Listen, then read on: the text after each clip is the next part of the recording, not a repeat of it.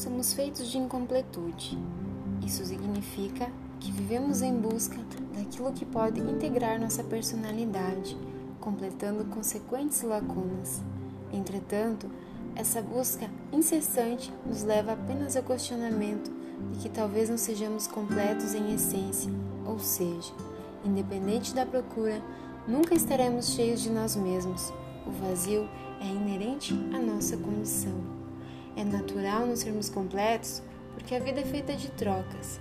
Compartilhamos sorrisos, experiências, segredos, músicas, alegrias e tristezas. Esse é um processo pelo qual devemos passar, porque os retalhos são importantes.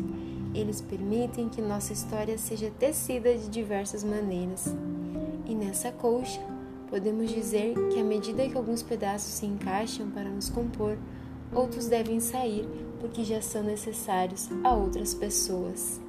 Sim, doar-se implica na necessidade de retribuir o que foi agregado à sua vida. Doamos amor, gratidão, respeito, sorrisos, ações. O que de fato importa é a relevância desse ato de entrega que devemos tomar um hábito.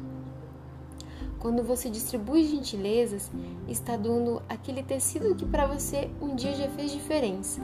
A vida é assim, cheia de impactos que funcionam como um contágio.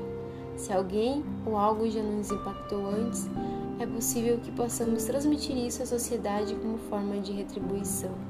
Em suma, doar-se é mais que ceder o que não cabe a nós, é dar algo importante, uma lição, experiência, alegria e até tristeza que você já converteu em aprendizado. É imprescindível o ato de doar-se aos outros.